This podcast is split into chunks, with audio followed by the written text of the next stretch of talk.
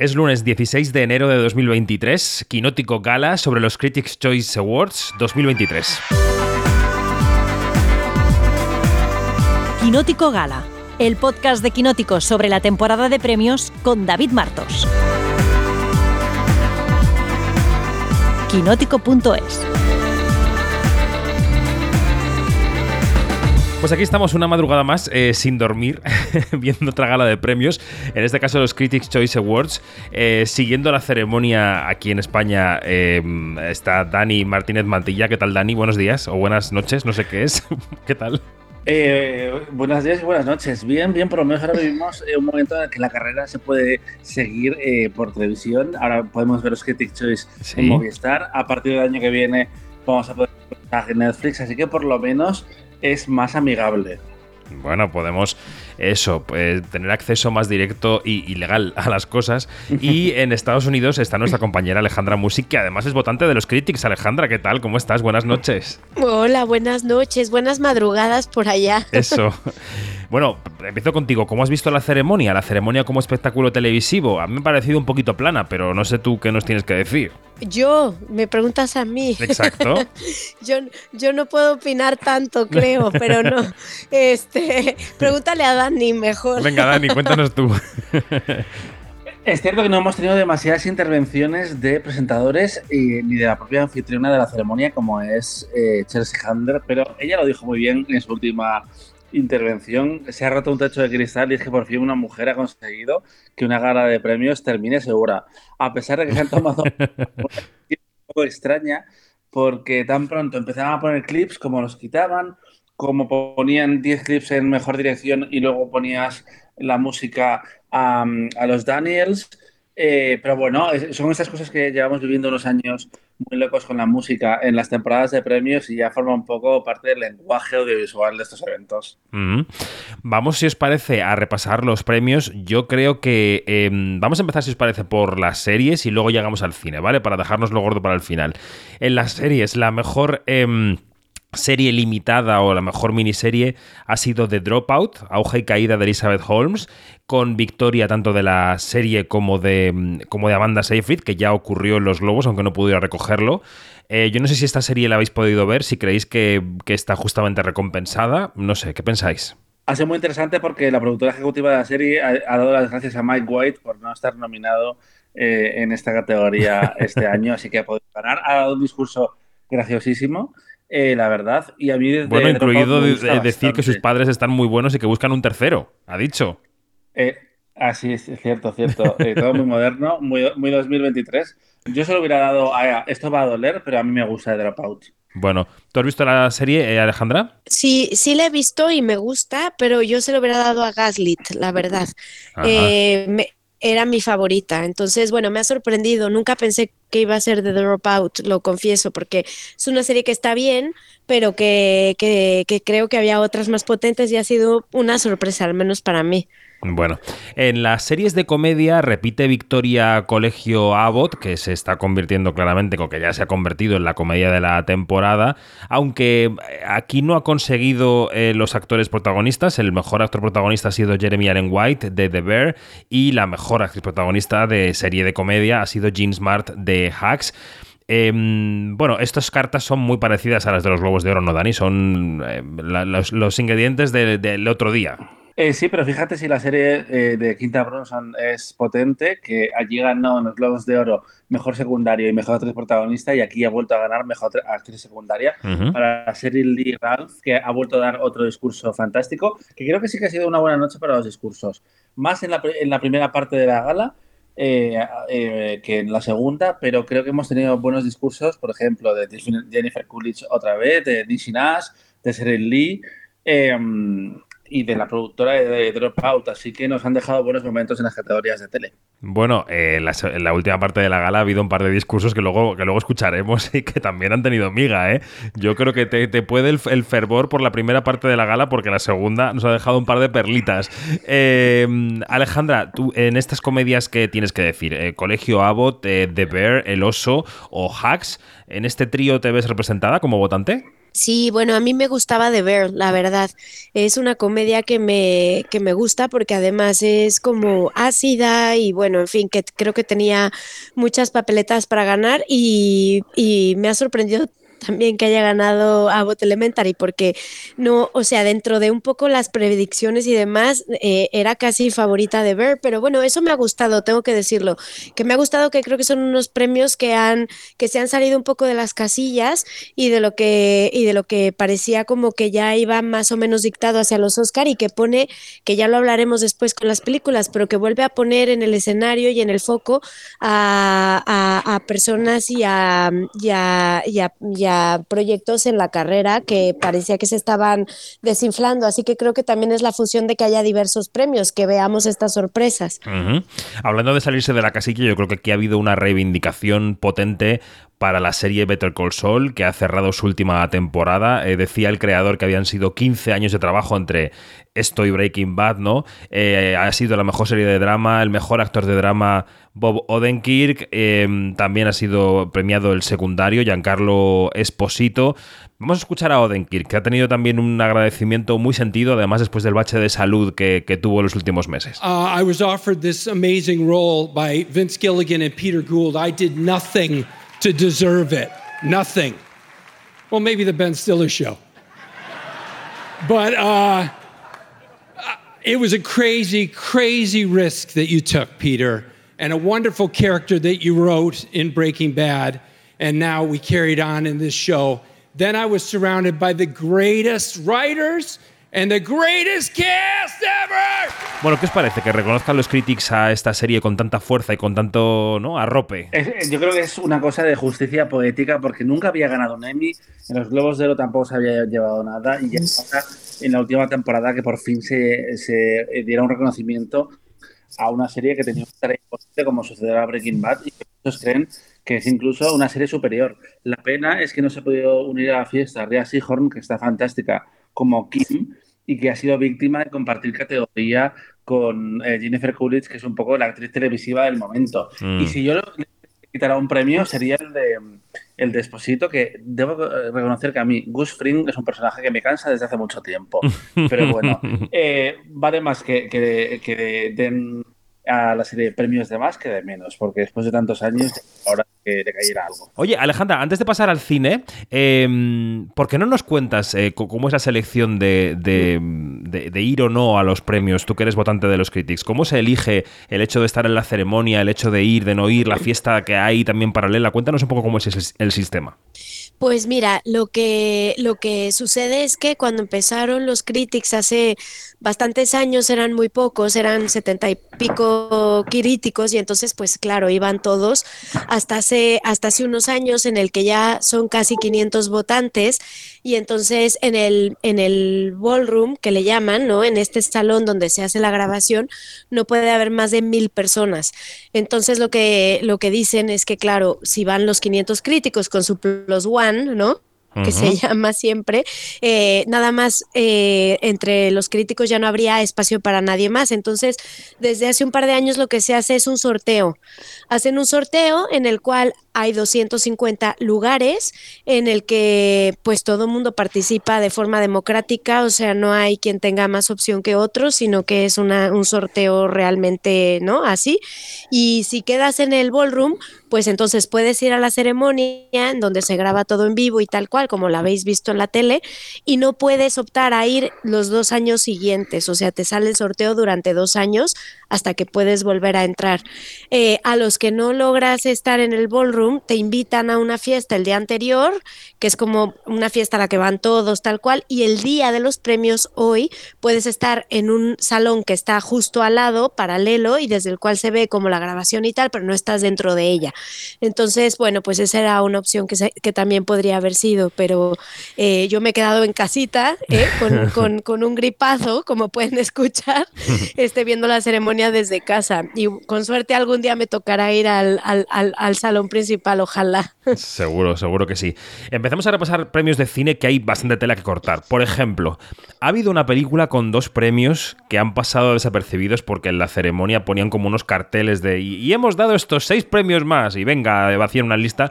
Hablo de em, Puñales por la espalda, el misterio de Glass Onion se ha llevado mejor comedia y mejor reparto, Dani. Esto, este, este apoyo a la película es muy significativo, ¿no? Eh, sí, aparte es que estaba nominada en mejor película, estaba nominada también en mejor actriz secundaria para Jenna Monae, que se ha llevado un premio honorífico esta noche, otro discurso bastante bastante potente. Espera, espera, que te paro, que lo vamos, a, vamos a escuchar a Janelle Monae, a ver lo que decía. This is a deeply personal choice for me because I grew up to working class parents. My mother was a janitor, my father was a trash man, and my grandmother uh, was a sharecropper in Aberdeen, Mississippi. And it's personal because I am non binary. I am queer, and my identity influences my decisions and my work.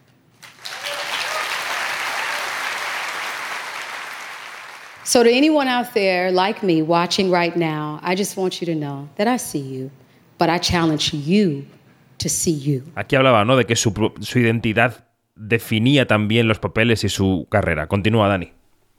Sí, ha dicho algo así, además como que sus pronombres eran eh, ella, ellos y eh, free as motherfucker, básicamente. Exacto, que ella era fluida, no binaria y que les dieran por culo a todos, básicamente. Muy difícil de, traducir y yo creo que es una peli que, que, ha sido bastante popular en la crítica. Tú entras en Metacritic o en Rotten Tomatoes y tiene una nota muy, muy elevada. No se ha llevado premios eh, regionales de la crítica porque suelen optar por otro tipo de títulos, pero una organización que sí tiene unos gustos más mainstream encaja que a, eh, premio. Bueno, eh, Alejandra Musi, mejor película de animación, Pinocho de Guillermo del Toro. ¿Esto qué? No podía ser de otra forma. Es que, o sea, ese sí creo que es un premio que está cantado hasta los Oscar. Eh, es maravillosa y yo creo que se va a llevar y va a seguir arrasando hasta el final. Así que me ha encantado ver a Guillermo subido allí otra vez. Mm. En la mejor película extranjera, en este caso los críticos no se han ido hacia Argentina, se han ido hacia RRR, que se lleva también además la mejor canción, Natu Natu. Em, Dani, ¿esto de cara a los Oscars es mejor indicador que los globos? ¿Es igual de malo? ¿Es distinto? ¿Qué? Esto no quiere decir nada, básicamente porque RRR no fue escogida para representar a India en los Oscars y también es un premio que tiene sentido porque la organización había nominado tanto en mejor película como en mejor dirección, porque en Estados Unidos ha sido un, un, fenómeno bastante, bastante popular. Y yo pensaba que ese premio ya se iba a dar en los Globos de Oro, que se iban a quedar con el titular de dar un premio a una película que no puede estar en los Oscars, y ha pasado aquí. Así que creo que no es negativo para Argentina. Y sería más positivo si otra película hubiera ganado, en plan de a pesar de estar RR multinominada, gana qué negativo al no haber sucedido. Vamos, que creo que deja las cosas como estaban. Bueno, em, Avatar se ha quedado con mejores efectos eh, visuales, em, Elvis mejor maquillaje y peluquería, em, Babylon mejor diseño de producción, Top Gun Maverick mejor fotografía, o sea que ha habido mucho reparto técnico para algunas de las películas de la temporada. Digamos también que Sarah Polley se ha llevado el mejor guion adaptado por Ellas Hablan, que ha tenido, ha habido un chiste que quiero que escuchemos del arranque de la presentadora que ha sido muy divertido. Of course, one of the biggest movies of the year was Avatar, The Way of Water. And I don't want to say that studios treat male and female directors differently, but James Cameron was given a budget of $350 million, and Sarah Polly had to film women talking in a barn.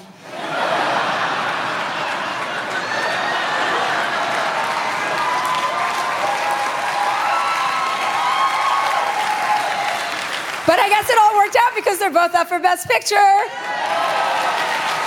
Decía, a James Cameron le han dado trillones de dólares para hacer Avatar y a Sarah Polley un, un, chamizo, un cobertizo para que hablen unas mujeres, ¿no? Quiero decir que, que, que es muy representativo de, de, lo que es la noche.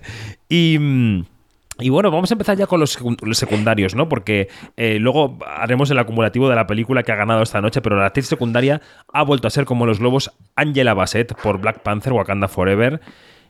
Yo no sé si esto ya tiene pinta, Alejandra Dani, de que vamos encaminados a esto. No lo sé. Porque Jamie Lee Curtis se ha quedado muy por el camino estos días. Pues sí, a mí, a mí no me convence la verdad el, el o sea, no, no es para nada mi favorita. Creo que, que, los Oscar podrían ser la sorpresa. Es verdad que los critics y los Golden marcan mucho los Oscar porque la mayoría, de, bueno, todos los votantes que están en los Golden Globe muchos de ellos están en los Oscar y muchos de los que están en los Critics están en los Oscar y por eso es que hay una tendencia, simplemente porque se suele votar lo mismo. Pero no sé, yo tengo mis dudas, no, no, sé, no sé si será realmente el Oscar finalmente, no, no, a mí no me, no me encanta. Mm, Dani, ¿tú cómo lo ves? Yo soy más team Angela Bassett que Jamie Lee Curtis en este caso, aunque eh, siempre he tenido debilidad por Curtis, pero es que creo que en este papel, a pesar de estar en la película adecuada, tampoco brilla mucho. Pero es una carrera extraña y yo creo que sí que puede pasar en el último momento que de repente aparezca Kerry Condon y se lleve eh, el Oscar después de ganar, por ejemplo, el BAFTA. No me extrañaría, porque es una carrera, eh, una categoría mmm, distinta y, y sin favoritas, a pesar de que el, el, Globo de Oro y el Critics' Choice para Angela Bassett, que además es una veterana muy respetada en, en Hollywood, es un titular desde luego. Mm. Y Vamos... favorece a seguir con, con esa rueda. Mm. Vamos a decir que el mejor actor revelación ha sido Gabriel Labelle por los Fableman. Y ya llegamos aquí a la parte mollar de la ceremonia. Eh, Brendan Fraser, eh, que había quedado un poco eh, no sé si decir diluido en las últimas semanas en la carrera de premios, recupera protagonismo con su premio para The Whale, para la ballena, con un discurso entre lágrimas que sonaba así. And Darren Aronofsky, I was in the wilderness and I probably should have left a trail of breadcrumbs. You but you found me. And um, like all the best directors, you merely just showed me where to go to get to where I needed to be.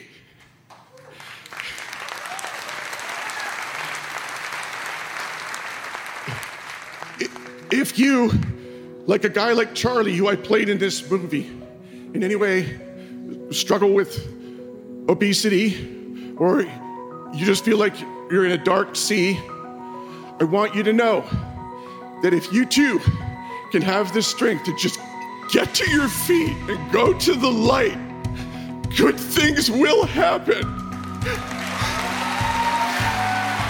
Bueno, venía a decir que todo el que esté en un túnel oscuro, que camine, que se levante hacia la luz, ¿no? Como, como el personaje de la película.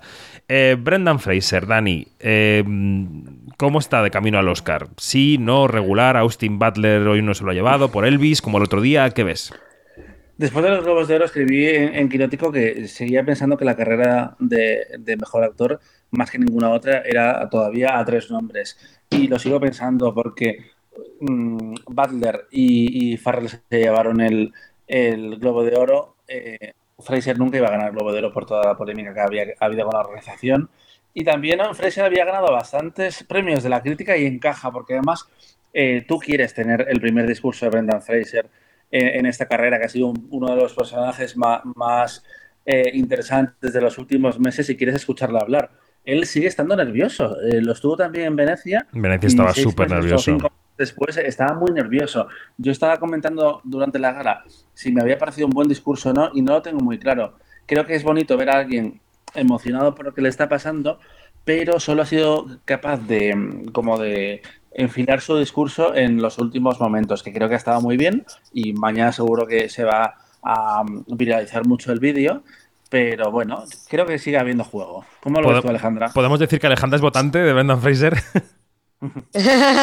sí, yo, yo descaradamente lo digo, yo yo, yo, yo voté por él y además me encantó verlo recibir el premio, pero creo que algo que le puede afectar de cara a los Oscar es que ya ha habido aquí los ofendidos, o sea, ya ha salido todo un tema con la gente obesa diciendo que está como enfadada de que a los obesos se les pinte como de deprimidos, que no son felices, que están fatal, tal cual, y entonces como que esa parte a lo mejor le ha desinflado un poco el tema a, Brendan Fraser y me ha encantado que hoy como que haya luz en, este premio, que es lo que hablábamos al principio, que, ha habido premios que me ha gustado por eso, porque le han dado luz y como que, le como que han avivado creo que un poco la llama ¿no? de la carrera de, de, del Oscar, ojalá. Bueno. Llegamos a mejor actriz. Eh, se lo ha llevado Kate Blanchett por Tar. Eh, Kate Blanchett, eh, por TAR, se ha llevado este premio y además la película se ha llevado también la mejor eh, banda sonora de, mm, compuesta por Hildur Gunnadóttir. Y llegamos al discurso que nos ha sorprendido, que nos ha sacudido un poco del sofá en el sueño de las 3 de la mañana aquí en España, cuando Kate Blanchett estaba describiendo su relación con el director. Dice que la relación con un director de una actriz siempre es como un baile. Él le pide algo que ella cree que no puede hacer y luego al final lo hace. Y de repente se frena y dice: Oye, pero ¿por qué hacemos esto? ¿Por qué esta pirámide patriarcal en la que alguien se sube a este escenario? Lo escuchamos. look, I would love it if we would just change this whole fucking structure. It's like, what is this? It's this patriarchal pyramid where someone stands up here. Why don't we just say there is a whole raft of female performances that are in concert and in dialogue with one another? And stop the televised horse race of it all. Because t- uh, can I tell you, every single woman, whether you know television, film, advertising, tampon commercials, whatever, you're all out there doing amazing work that is inspiring me continually. So thank you. I share this with you all. Y luego remataba diciendo que quería que se frenase el hipódromo televisado y que quería compartir el premio con todas las actrices que hacen cine, series, anuncios que le inspiran todo el tiempo, ¿no? A ver, Dani, eh, la carrera de Kate Blanchett hacia el Oscar, hacia su nuevo Oscar, si lo gana, y está este cuestionamiento de una carrera de premios a la vez que aceptas un premio. En, yo, sinceramente, soy súper fan de Kate Blanchett, en todos los sentidos, pero la palabra hipocresía me ha venido a la cabeza cuando la escuchaba. E, es un discurso extraño porque no es precisamente la primera vez de Kate Blanchett en rodeo. Recordemos que ella además ganó su primer Oscar eh, interpretando a una superestrella de Hollywood que había ganado cuatro veces el Oscar y ella siempre ha participado mucho de esto y mm, de un modo sano. Yo creo que le gusta, pero no le importa tanto como, para llevar por ello. Y bueno, pues, hemos comentado tú y yo por WhatsApp que puede que se hubiera tomado un par de copitas antes de subir al escenario. Bueno, muy contenta. venía como quitándose un poco de la comisura del labio y decía, el primer premio de la noche me lo ha dado Julia Roberts, que era un colutorio. Total. Vamos a repasar los premios de todo a la vez en todas partes, Everything Everywhere All at Once. Se ha llevado mejor montaje, obvio, mejor guion adaptado, mejor directores sería los Daniels, Daniel Kwan y Daniel Scheinert. El discurso de Daniel Kwan, desde luego, ha sido muy emocionante. Eh, que Kwan ha sido el mejor secundario por toda la vez en todas partes. También ha tenido un discurso emocionado de comeback, un poco a Hollywood, ¿no? Y luego la mejor, la mejor película. And the critics' choice for Best Picture is Everything Everywhere All at Once. Bueno, pues venga, todo el mundo terminar de currar y a dormir, que es muy tarde o muy pronto según lo veamos. Alejandra Musi, Estados Unidos, Daniel Martínez Mantilla, Madrid, gracias. Un beso a los dos, adiós.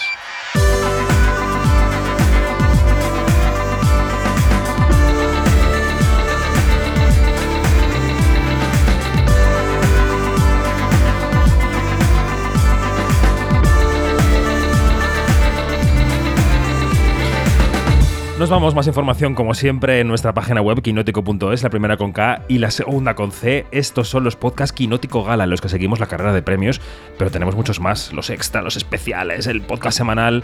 Seguidnos en Quinótico, adiós.